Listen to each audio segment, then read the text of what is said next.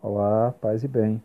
Estamos iniciando o nosso podcast religioso neste mês de setembro, mês da Bíblia, iniciando com o tema introdutório História dos Hebreus.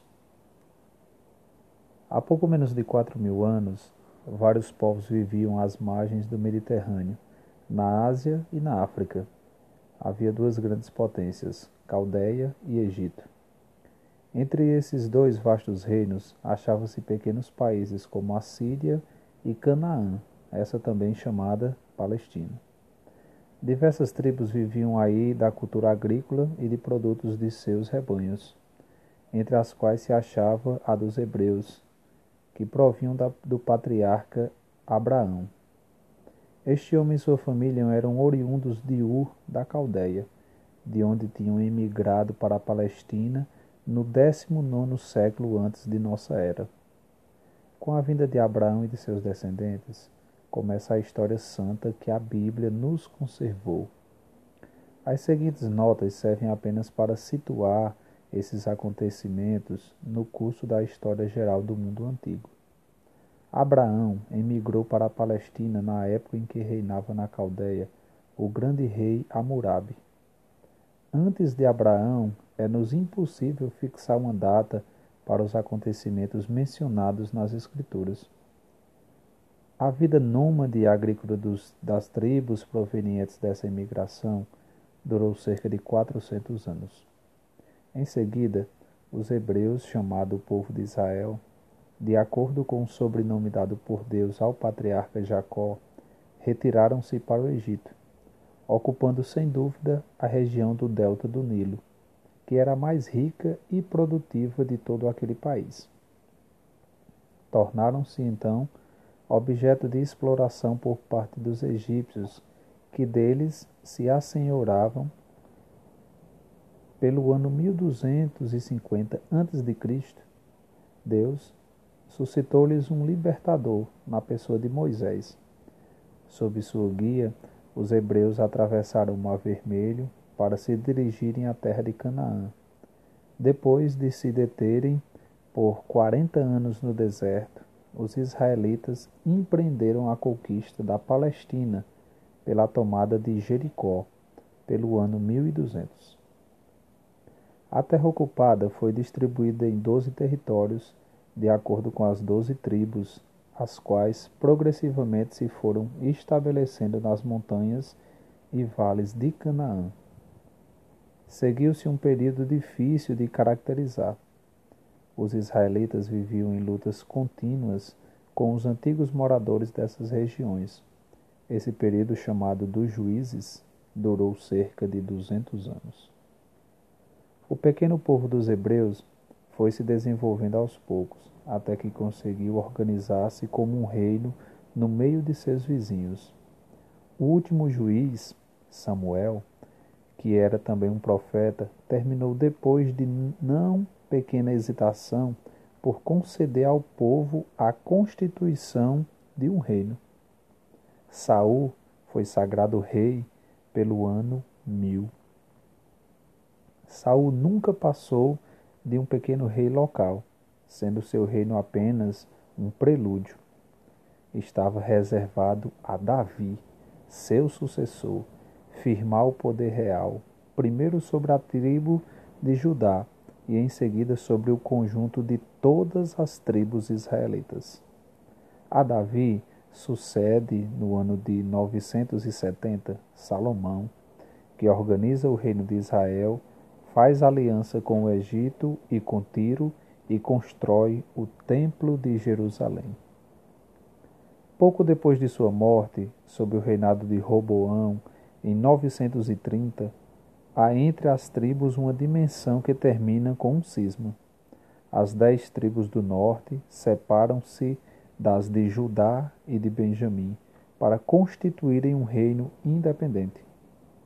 Esse reino do norte durará cerca de dois séculos, tendo por capital a cidade de Samaria, conquistada no ano 722 por Sargon II rei da Assíria.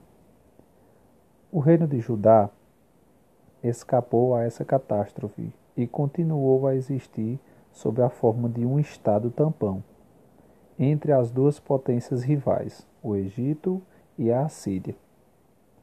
O rei Josias, em, em, no ano de 622, empreende uma vasta reforma religiosa e social, cujos efeitos foram de breve duração. O reino de Judá foi declinando aos poucos até a expedição de Nabucodonosor, que no ano 598 se apodera de Jerusalém. O conquistador transforma a Judéia em estado vassalo, deporta para a Babilônia uma parte da população e estabelece um vice-rei, Sedecias. Mas, como este se revolta, é, Nabucodonosor toma uma segunda vez a cidade de Jerusalém e a incendeia por volta do ano 589. A quase totalidade da população é então deportada para a Mesopotâmia, ficando o país conquistado sob a administração de um governo caldaico. O exílio dos israelitas durou até que Ciro, rei da Média, autoriza a volta dos deportados, sob a direção de Zorobabel, por volta do ano 538, ano em que se apodera da Babilônia. Os israelitas, privados de seus reis, procuram organizar-se em uma comunidade religiosa. Por volta do ano 331, a Palestina inteira é conquistada por Alexandre Magno. A partir do ano 323, a Judéia passa sucessivamente ao domínio da dinastia dos generais de Alexandre, que dividem entre si o grande império grego. Pouco depois, entre os anos 175 e 163 antes de nossa era, os judeus atravessam um período de grandes tribulações e perseguições por parte do rei da Assíria, Antíoco Epífanes. É a época da revolta e da Guerra Santa de Libertação, empreendida por Judas Macabeu. A Judéia conhece então uma independência que se estende por cerca de um século. Sua administração estava nas mãos de um príncipe da família dos Asmoneus, descendente dos Macabeus. No ano 63 a.C., Pompeu, o Grande, à frente do exército romano, invade a Palestina, reduzindo-a a uma província romana. Pouco depois, César entrega o governo da Palestina a Herodes Magno, um príncipe indomeu. Após a morte deste, o imperador romano divide a Judéia em quatro partes. O governo da Galiléia cabe a Herodes Antipas, filho de Herodes Magno. No ano 7 da nossa era, o governo da Judéia é confiado a um procurador romano. Mas foi se delineando um novo movimento de independência, que provocou afinal a represália romana, uma guerra civil e o último sítio de Jerusalém, onde o imperador romano Tito entrou no ano 70 da nossa era. Com a destruição da Cidade Santa, termina a história dos antigos israelitas. Foi sem dúvida por volta do ano 5 antes da nossa era que Jesus nasceu em Belém, sendo César Augusto imperador romano. Jesus morreu na cruz, provavelmente no ano 30, sob o reinado de Tibério.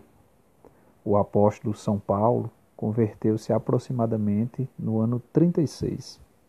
São Pedro sofreu o martírio em Roma conjuntamente com São Paulo entre os anos 60 e 70 de nossa era. São João, o apóstolo, morreu na Ásia pelo ano 100. Finalizamos aqui o nosso podcast inicial desse mês de setembro, mês da Bíblia. Paz e bem.